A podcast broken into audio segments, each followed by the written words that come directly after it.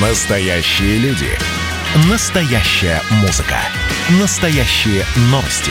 Радио «Комсомольская правда». Радио про настоящее. 97,2 FM.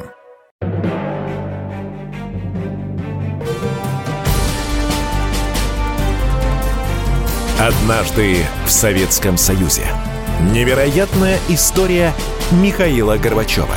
Аудиоверсия книги Николая Андреева. Читает Владимир Левашов. Смущает в замысле Михаила Сергеевича слово «должен». То есть председатель Совета – как обязательный довесок к функциям первого секретаря. Возникает нестыковка. С одной стороны, первый секретарь должен возглавить местный совет, с другой он должен пройти через выборы. А если его не выберут, Михаил Сергеевич эту несуразность не замечает. У Чебрикова свои сомнения.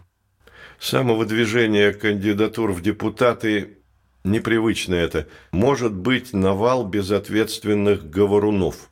Как раз среди партийных работников полно было безответственных говорунов.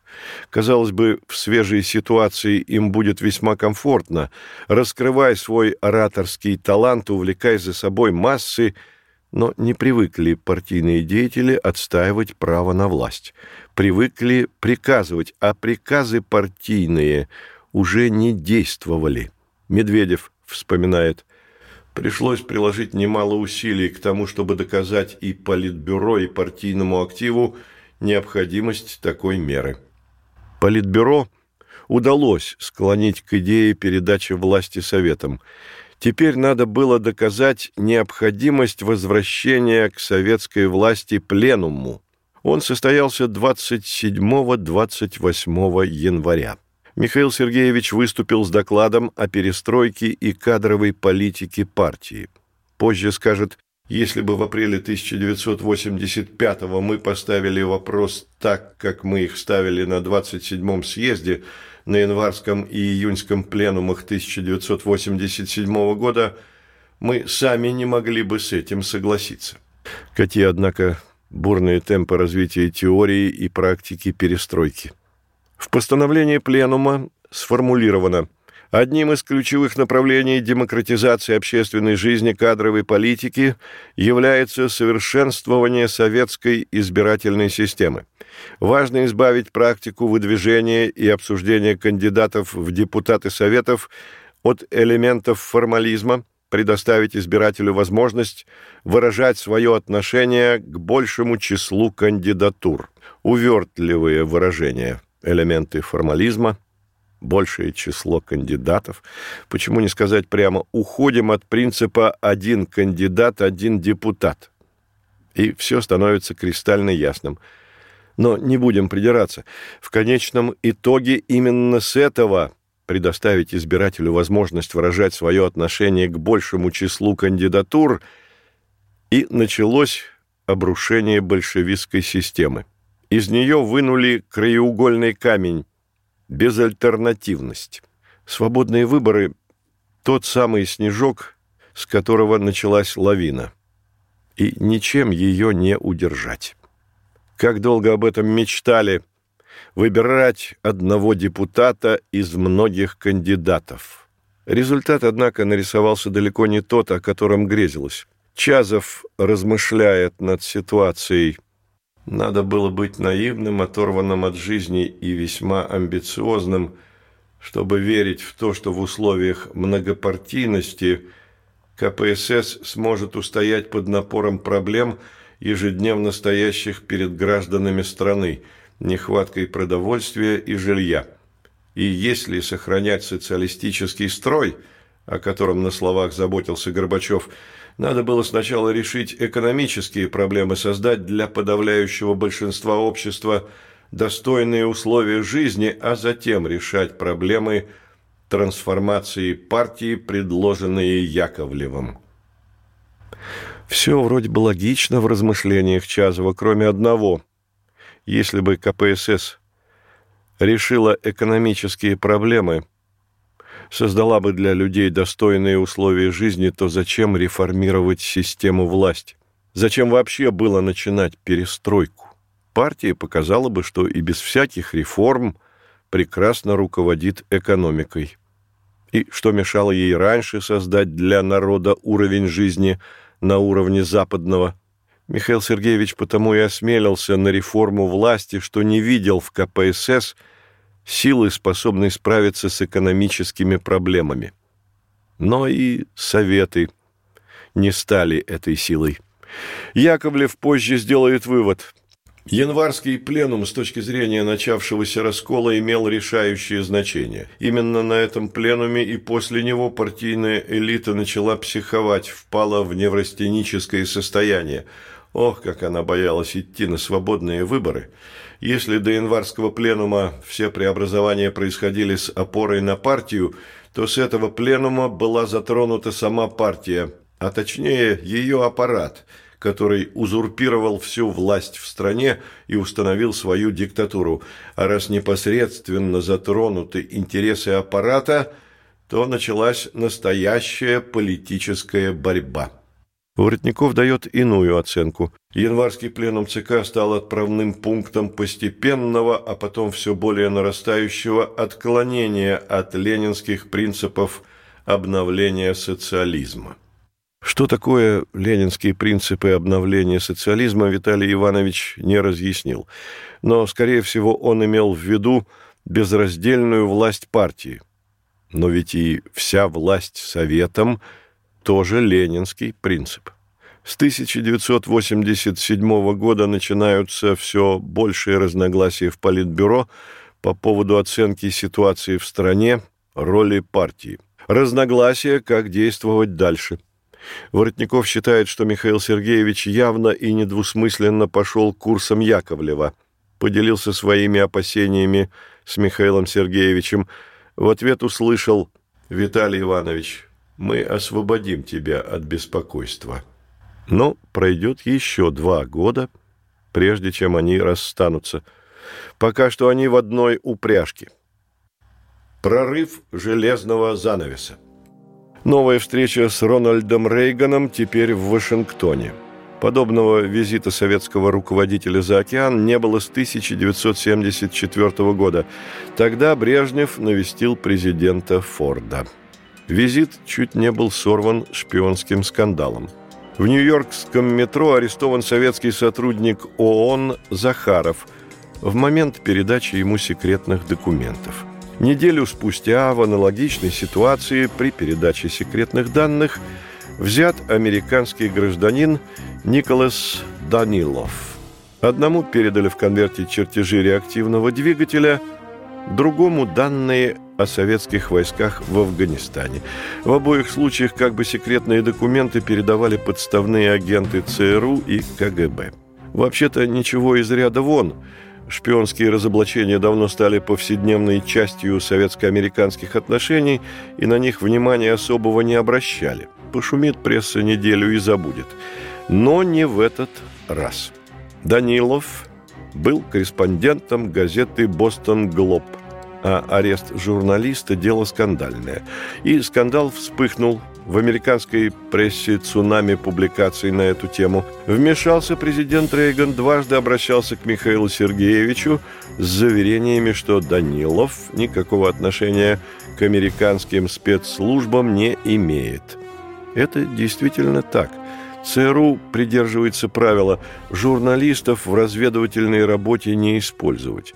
А для КГБ журналистское прикрытие – обычное дело – Председатель КГБ Чебриков убедил Михаила Сергеевича, что американский журналист занимался шпионской деятельностью, и генсек публично заявил «Данилов – шпион, которого поймали на месте преступления». Это только подлило масло в огонь. Рейган назвал арест Данилова «безумной провокацией». Сенат потребовал в знак протеста отменить встречу Шульца с Шеварднадзе, которая должна была состояться во время сессии Генеральной Ассамблеи ООН.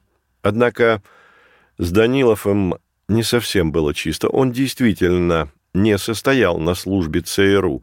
Его лишь попросили поддерживать контакт с священником-диссидентом отцом Романом, который совмещал службу Богу со службой в КГБ. Юридический советник Госдепартамента Софайр объяснял Шульцу, что доказательств, имеющихся у КГБ, вполне достаточно, чтобы посадить Данилова за решетку. Если бы подобные доказательства были предъявлены обвиняемому в американском суде, он бы тоже оказался в тюрьме. И получилось, что Рейган и его администрация сами себя загоняли в угол, заявляя, что не пойдут ни на какую сделку с обменом невинной жертвы на преступника. Тем не менее, президент объявил арест Данилова главным препятствием к встрече на высшем уровне в Вашингтоне. Обсуждались меры возмездия. В их числе значительное сокращение персонала советских учреждений в США, сведение к минимуму двусторонних переговоров, задержка с выдачей торговых лицензий, бойкот соревнований, культурных мероприятий. 19 октября Москва выдворила из СССР пять американских дипломатов. В ответ США выслали 55 советских дипломатов. Тут же издевательский ответ СССР, требование покинуть Москву еще пятерым американским дипломатам, а 250 советских служащих покинули американское посольство. Оно осталось без обслуживающего персонала. Продолжение через несколько минут. Однажды в Советском Союзе. Невероятная история Михаила Горбачева. Аудиоверсия книги Николая Андреева.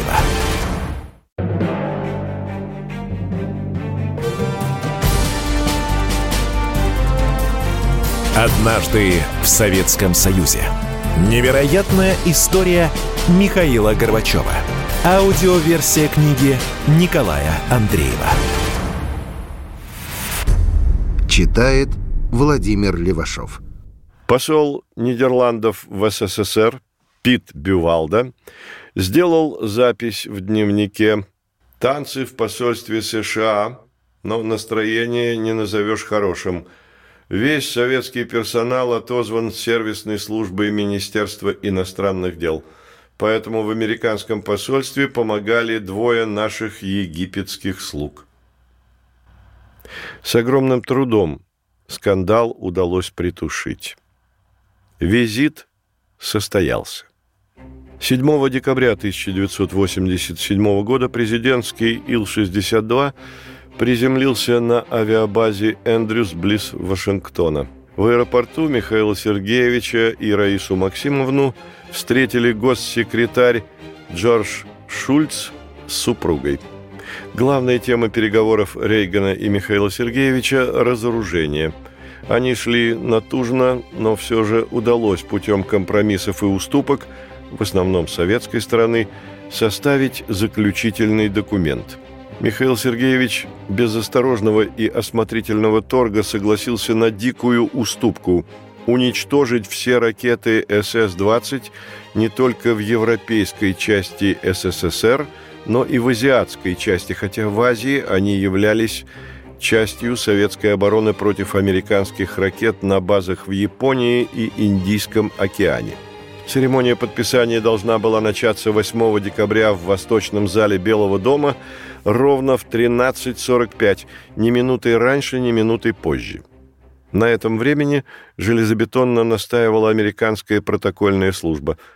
Позднее выяснилось, час был выбран по требованию Нэнси Рейган, а она руководствовалась указаниями астролога из Калифорнии, который вычислил по своим картам, что в этот момент самое благоприятное расположение планет и звезд для заключения договора. Поэтому точно минута в минуту, указанную астрологом, шеф протокола Белого дома объявил, дамы и господа, президент Соединенных Штатов и генеральный секретарь Центрального комитета Коммунистической партии Советского Союза. Двери восточного зала распахнулись, и по красной ковровой дорожке в него вошли оба руководителя. Перед ними на столе, которым пользовался еще Авраам Линкольн, два текста договора по ракетам средней и малой дальности в темно-красном кожаном переплете на русском языке и в голубовато-сером на английском. Перед подписанием произнесены положенные речи. Оба лидера продемонстрировали знания своими помощниками классиков мировой литературы. Рейган цитировал Толстого, а Михаил Сергеевич – американского поэта Эмерсона. Договор предусматривал – в течение трех лет уничтожению подлежали все советские и американские ракеты с радиусом действия от 500 километров. Советский Союз должен был пустить под нож 1846 ракет, а США – 846. Американцы тут же стали выпускать ракеты дальностью до 495 километров. Чистое надувательство. Еще один важный и нежданный результат визита – предельно откровенный разговор между Михаилом Сергеевичем и Джорджем Бушем, вице-президентом. Они знали друг друга. Буш был как бы постоянным представителем США на панихидах по умирающим один за другим генсекам Брежневу, Андропову, Черненко. Разговор произошел в машине в пути на авиабазу «Эндрюс», с которой самолет с Михаилом Сергеевичем должен отправиться в Москву. Буш провожал высокого гостя. И вместо пустой протокольной беседы, которая обычно бывает в таких случаях, состоялись важные откровенные признания, во многом определившие взаимоотношения двух лидеров. Начал Буш, который первым делом предупредил, Михаил Сергеевич не должен сообщать кому бы то ни было, что он, Буш, собирается сказать. Михаил Сергеевич кивнул головой. А сказал Буш следующее. «Я собираюсь выиграть президентские выборы в следующем году. У меня неплохие шансы. Если дела у меня будут идти как сейчас, а судя по опросам они идут хорошо, и я смогу добиться крупных успехов на первичных выборах, то вопрос о моем выдвижении от республиканской партии будет решен. Конечно, с нами у вас могут возникать те или другие трудности, но это не главное. В свое время понадобился Ричард Никсон, чтобы совершить поездку в Китай. Сейчас понадобился Рональд Рейган, чтобы подписать договор о сокращении ядерных вооружений. Это роль для консерватора, а правее Рейгана в Америке никого нет, правее некуда. Дальше крайние экстремисты, но они не в счет, влияние их на политику ничтожно – если победит кандидат демократов, то у вас отношения с ним будут складываться в целом неплохо, но демократы не смогут обеспечить поддержку крупных договоренностей. Я привержен делу улучшения советско-американских отношений. Если буду избран, обдумаю их заново и продолжу начатое Рейганом. Буш дал понять, что на протяжении семи лет пребывания в должности вице-президента при Рейгане – он вынужден скрывать свои взгляды, потому что, как он выразился, интеллектуальные разбойники из окружения президента непременно подняли бы шум. Разумеется, во время выборной кампании он вынужден будет говорить и действовать так, чтобы быть избранным президентом США. В ходе этой кампании будет немало залпов риторики и неприятных для Михаила Сергеевича заявлений по поводу советско-американских отношений. Так положено. Попросил пропускайте выпады мимо ушей». Михаил Сергеевич был тронут отважной откровенностью Буша. Ответил, что понимает его позицию и ценит, в каком духе это было сказано. Так между Михаилом Сергеевичем и будущим президентом США были установлены доверительные отношения, которые сыграли немалую роль в период бурного конца 80-х. Михаил Сергеевич явно находился под впечатлением атмосферы, которая царила в Америке во время визита. Американская пресса окрестила ее «горби лихорадкой». Улицы Вашингтона, украшенные красными советскими флагами с серпом и молотом, всюду толпы людей, которые восторженно приветствовали советского гостя. Никогда раньше других высоких визитеров – не встречали с таким ажиотажем и экзальтацией. Даже Хрущева. Там было другое – эпатаж. Хрущев бросал вызов Америке, а Михаил Сергеевич просто понравился открытостью, простотой, общительностью. Ведущий новостной программы телекомпании CNN заметил, Рейган хотел показать Горбачеву Америку и произвести на него большое впечатление – Получилось же так, что Горбачев показал себя Америке и произвел на нее огромное впечатление. Поэтому Михаил Сергеевич, вернувшийся в Москву, имел полное право сказать на заседании Политбюро, произошел прорыв занавеса, которым отгораживалась Америка от нас средствами массовой информации. Мы со своей стороны недооценивали накопившуюся в Америке готовность к встречному движению в нашем направлении. Перед визитом опасались, что в ходе его будут преобладать враждебность, неприязнь, провокационность. В Вашингтоне мы впервые с очевидностью ощутили, что такое человеческий фактор – в международной политике. На оптимистической ноте заканчивался 1987 год, самый успешный год во внешней политике Михаила Сергеевича. И советская дипломатия стала другой. Сменился тон с непримиримого на доверительный. Пит Бювалда отмечает – Собеседники с советской стороны больше не приступают к переговорам с обычной для них ранее агрессивностью. Еще год назад они неизменно начинали с нападок на наши позиции типа «Запад все еще не ответил на конструктивные советские предложения», выдвинул несправедливые требования, ведет гонку вооружений и так далее, и в таком же тупом пропагандистском духе. В этот раз почти не было ничего подобного, а скорее даже больше самокритики – мы допустили ошибку, необходимо новое мышление. Во внешней политике перешли от конфронтации к сотрудничеству, к желанию понять друг друга. Но в политике внутренней на горизонте собирались грозовые тучи. Гребнев записывает в дневник 19 ноября 1987 года – Советологи предсказывают, что Горбачева ждут по крайней мере три новых испытания. Первое – сепаратистские настроения в республиках, в братских странах, чреваты серьезными вспышками. Что-то может быть. И что тогда? Опять танки? Второе – забастовки. Это тоже становится возможным и даже может быть неизбежным в новых условиях хозяйствования. Где-то пострадали интересы рабочих. Могут подняться. И что тогда? И третье. А если будут попытки создать новые партии? Тоже возможное дело. В сущности, новые партии уже есть. И что же? Как мы с этим поступим? Короче, готовы ли мы развивать демократию? Демократия была слабенькой, худосочной. Ее надо было выходить в реанимации, а уж потом развивать. Продолжение через несколько минут. Однажды в Советском Союзе. Невероятная история Михаила Горбачева. Аудиоверсия книги Николая Андреева.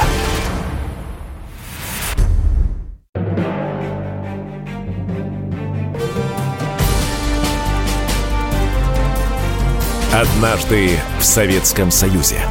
Невероятная история Михаила Горбачева. Аудиоверсия книги Николая Андреева. Читает Владимир Левашов. Особо о братских странах.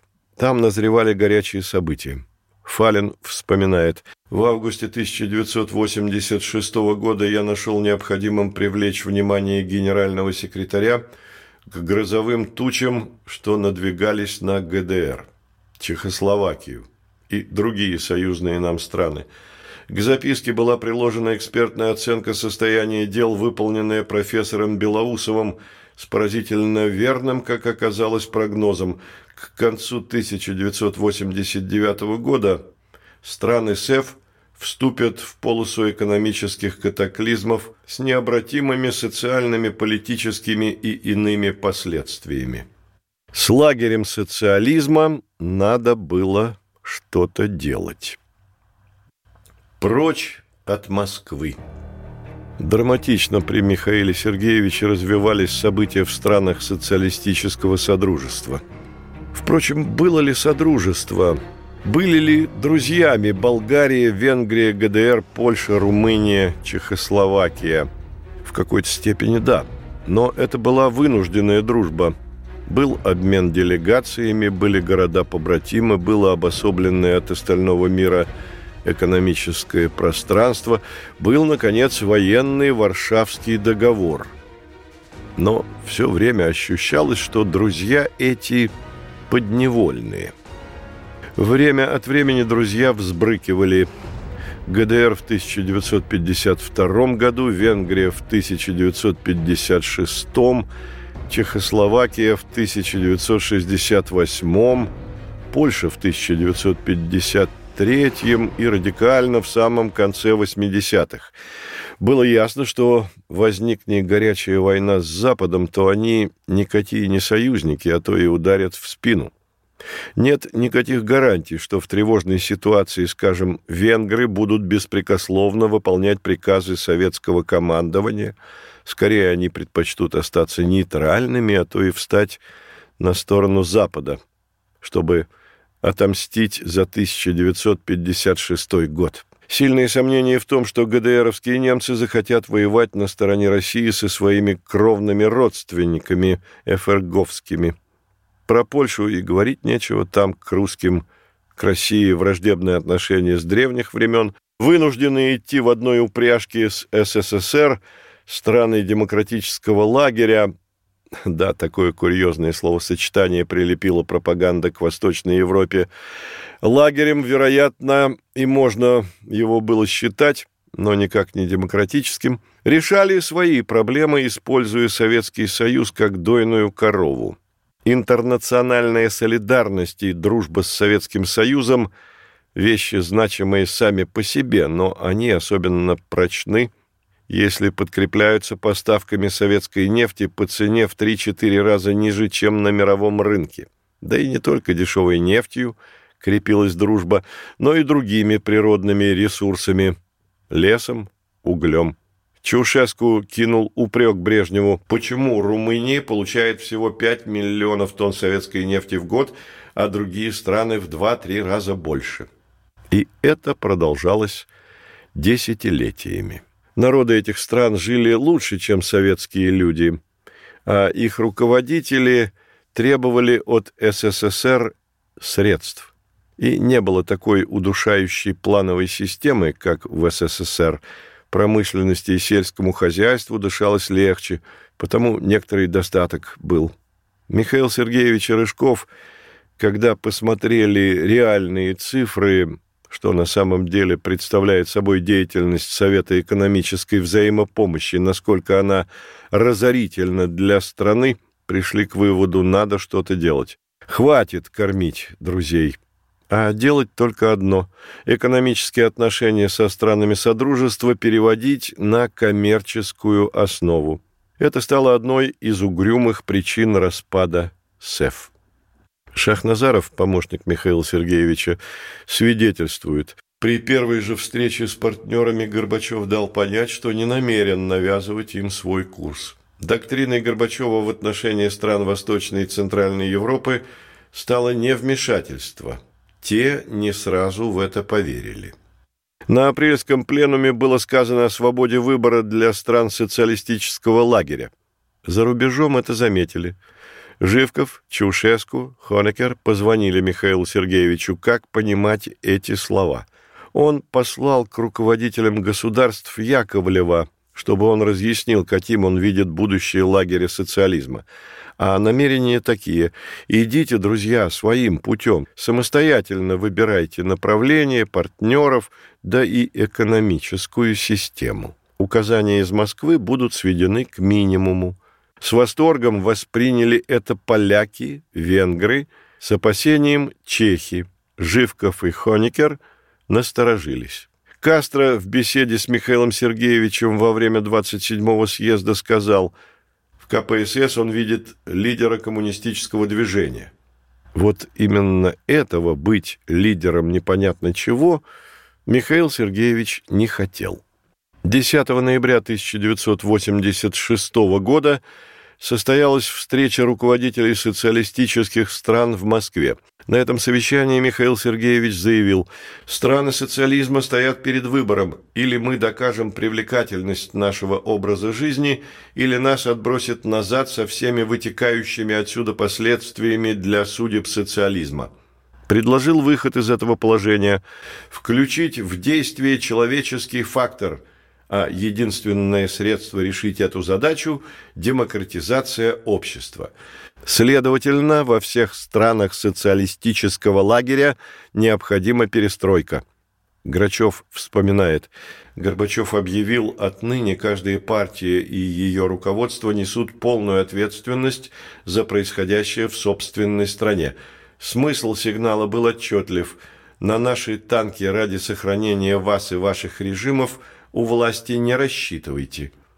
От позиции Михаила Сергеевича зависела судьба социалистического лагеря, Совета экономической взаимопомощи и военной организации стран Варшавского договора, а он был настроен лагерь и Варшавский договор распустить. На встрече с председателем социалистического интернационала Эгоном Баром в апреле 1988 года, Михаил Сергеевич выразил суть своего отношения к братским партиям. Пусть каждая партия в социалистических странах сама решает, что из нашей перестройки ей подходит, а что нет.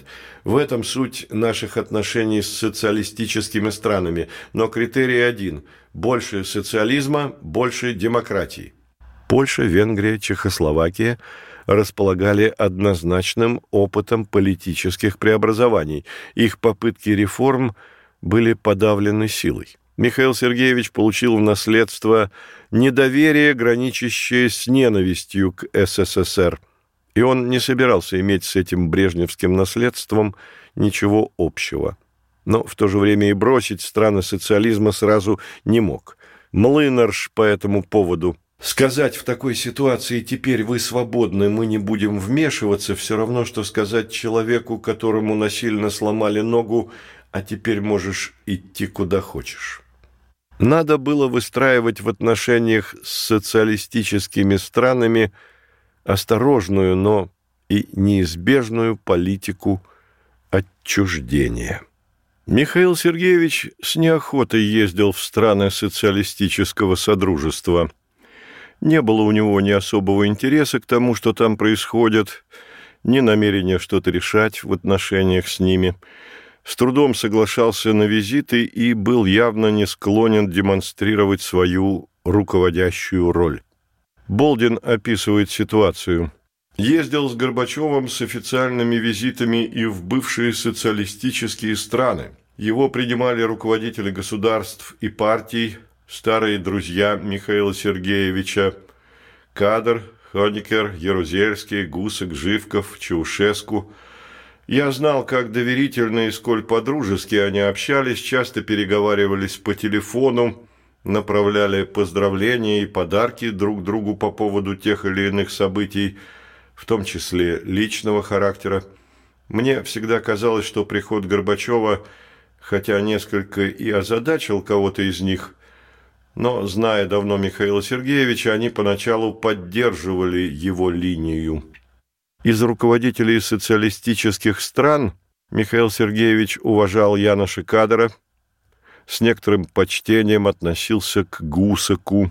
Общение с ним доставляло ему удовольствие. Испытывал дружеские симпатии к Ярузельскому. И тут был не только личный момент, симпатия – но и политическая установка во что бы то ни стало наладить дружественные отношения с Польшей, с польским народом. С Живковым отношения не сложились. Он пытался учить Михаила Сергеевича теории, практике. Михаил Сергеевич с иронией относился к поучениям болгарина. И совсем никаких отношений с Чаушеску. Запад пытался использовать румынского руководителя в качестве троянского коня в социалистической крепости. Напрасно старались. Михаил Сергеевич с презрением относился к маневрам румынского фюрера, так он называл Чаушеску.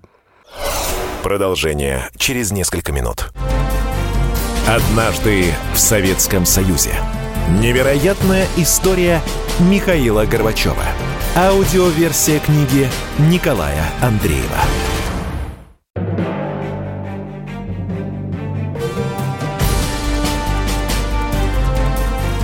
Однажды в Советском Союзе. Невероятная история Михаила Горбачева. Аудиоверсия книги Николая Андреева. Читает Владимир Левашов. У Михаила Сергеевича сначала интуитивно, а потом и осознанно появилось ощущение, а зачем ему это ермо, роль ведущей и направляющей силы социалистической системы. Это мешало ему развернуть с полной откровенностью политику нового мышления, ориентированную на Запад. Запад для него был и желанным, и интересным, а Восточная Европа, единственное, на что он рассчитывал, проведут у себя свою перестройку. Как только заступил на пост, почти сразу решил отпустить их на свободу. Особо надо сказать о ГДР. Страна достигла максимума в экономике, что может позволить не склонная к рыночным сантиментам плановая система. Но был пример Западной Германии, где такие же немцы достигли намного большего. История будто специально создала ситуацию, чтобы облегчить сравнение. Несмотря на стену, на бдительность пограничников, десятки тысяч граждан ГДР – находили способы перебраться в Западную Германию. Население ГДР неуклонно сокращалось, и это при том, что в ней высокий уровень жизни. Люди убегали чаще всего не по экономическим причинам, но и вмешательство с западной стороны границы было. ФРГ обещала кадру предоставить кредит 55 миллионов марок, если венгры откроют границу. И кадр пошел на это. Но все же в страны социалистического лагеря Михаил Сергеевич ездил. С неохотой, но ездил. И у каждого визита свои особенности. Визит в Польшу. Четыре дня. В Кракове Михаил Сергеевич посетил здание, в котором в 1945 году располагался госпиталь Красной Армии. В нем после тяжелого ранения находился на излечении Сергей Андреевич Горбачев, отец Михаила Сергеевича. Побывал он в Приморском Щецине, город Родина Солидарности, встречали дружелюбно. Кроме папы Павла Иоанна II, никого больше поляки не встречали с таким энтузиазмом. Михаила Сергеевича принимали со всей сердечностью. Поверили, что он позволит им расширить сферу свободы. Ярузельский скажет, «Горбачев был для нас важен. Ему нужна была Польша, вставшая на путь реформ. Нужна была как лаборатория перемены, как доказательство того, что реформ не следует бояться». В воспоминаниях Михаил Сергеевич пишет, «Уже на исходе визита выдался час свободно пройтись по Варшаве. Это вылилось в дружеское общение с варшавянами на улочках и площадях старого города – в маленьких уютных кафе. Посидели в Лазингском парке у памятника Шопену, а Раисе Максимовне представилась возможность побывать в доме музея Шопена в Желязовой Воле.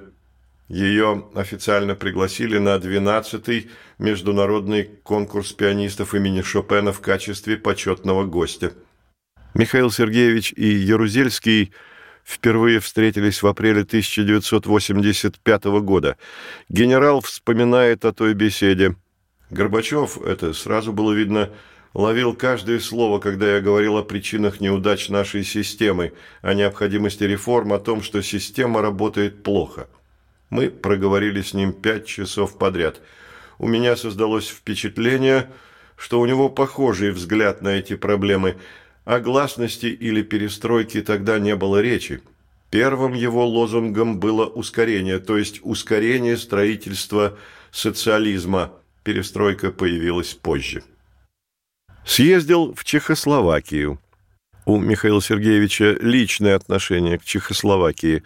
Он прекрасно помнил, как в 1969 году враждебно встречали Чехии и Словакии делегацию КПСС – которую он возглавлял. Прошло 17 лет.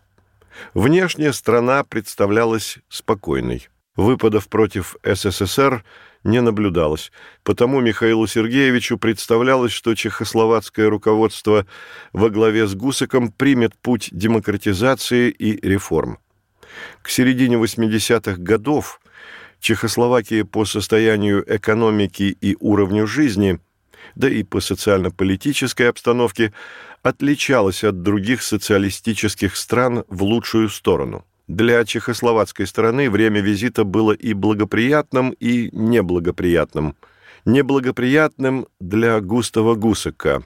Он комфортно чувствовал себя в роли руководителя, потому не понимал, зачем поворачивать к демократизации, на чем настаивал Михаил Сергеевич.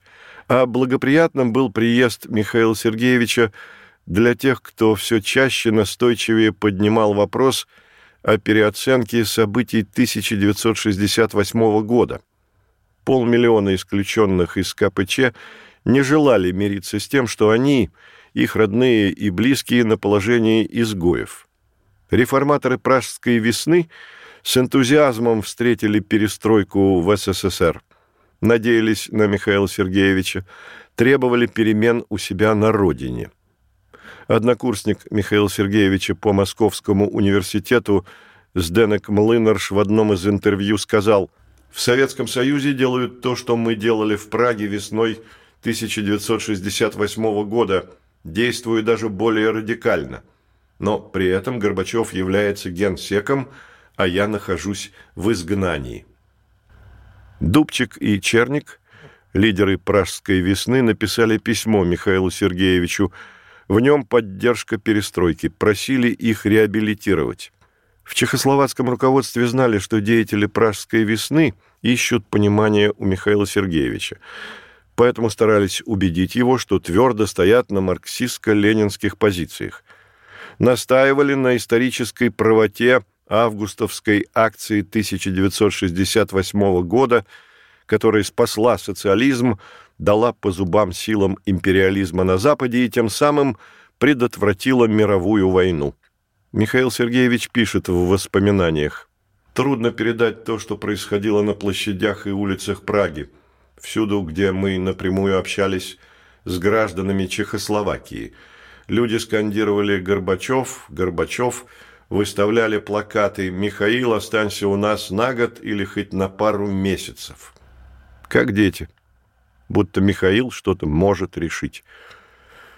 Но ясно было и другое. Руководство Чехословакии не в силах что-то решать. В этом Михаил Сергеевич убедился, когда беседовал с Гусаком. Сделал вывод. Нынешнее руководство КПЧ напоминает советское брежневских времен. В его составе нет людей моложе 60 лет. Тон в руководстве задавали сторонники непримиримой линии. Их лидер Василь Беляк. Они закатывали истерику по поводу любого намека в советской печати о возможности пересмотра официальных оценок 1968 года. На словах Беляк и его группа за перестройку, но на деле сопротивлялись попыткам начать реформы в стране. После Праги направились в Братиславу. В столице Словакии Михаил Сергеевича ждали. Намечена встреча с руководством республики, посещение Братиславского града – готовились к его приезду в сельскохозяйственном кооперативе «Цифер». Готовились недели две. Крестьянам не терпелось рассказать о своих достижениях высокому гостю, да просто поговорить как с человеком, которого уважали. Но у Раисы Максимовны неожиданно разболелась голова, визит скомкан. Торопливая встреча с руководством Словакии, краткая на 10 минут экскурсия в Град – и Горбачевы отбыли в Москву. В кооперативе не побывали, а их там так ждали. Обида. Разочарованию чехов и словаков от визита Михаила Сергеевича не было предела. Много позже студенческий друг Млынарш кинет ему упрек. Весь народ ждал, что ты скажешь минимально хотя бы что-то такое, что потом сказал в Германии. Кто опаздывает, того наказывает жизнь что ты каким-то образом дашь понять, что симпатизируешь пражской весне. Михаил Сергеевич не примет претензию, но на улицах лозунги «Горбачев, останься хотя бы на год». Сденек подхватил. Вот видишь, А ты этим людям сказал, что они должны гордиться тем, что достигли за последние 20 лет, что в 1968 году был хаос, но тяжелое время уже прошло, что вы были с нами в это тяжелое время. Да, были, вместе с танками. Как ты мог так говорить? Михаил Сергеевич пытался оправдываться, что он приезжал в Чехословакию весной 1987 года, когда еще только шли поиски пути, что тогда нужна была взвешенность, на что Млынарш сказал с печалью, «Ты их страшно разочаровал. Неужели ты не чувствовал, что без осуждения интервенции, без политической реабилитации пражской весны ты не мог бы делать свою политику перестройки?»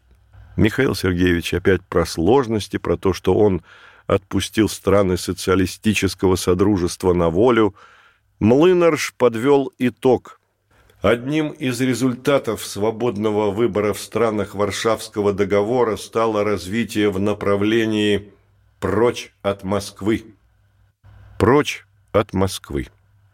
Вот вся суть перестройки в Чехословакии, Польше, Болгарии, Венгрии. И они убежали.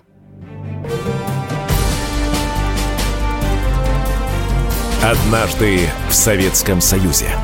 Невероятная история Михаила Горбачева. Аудиоверсия книги Николая Андреева.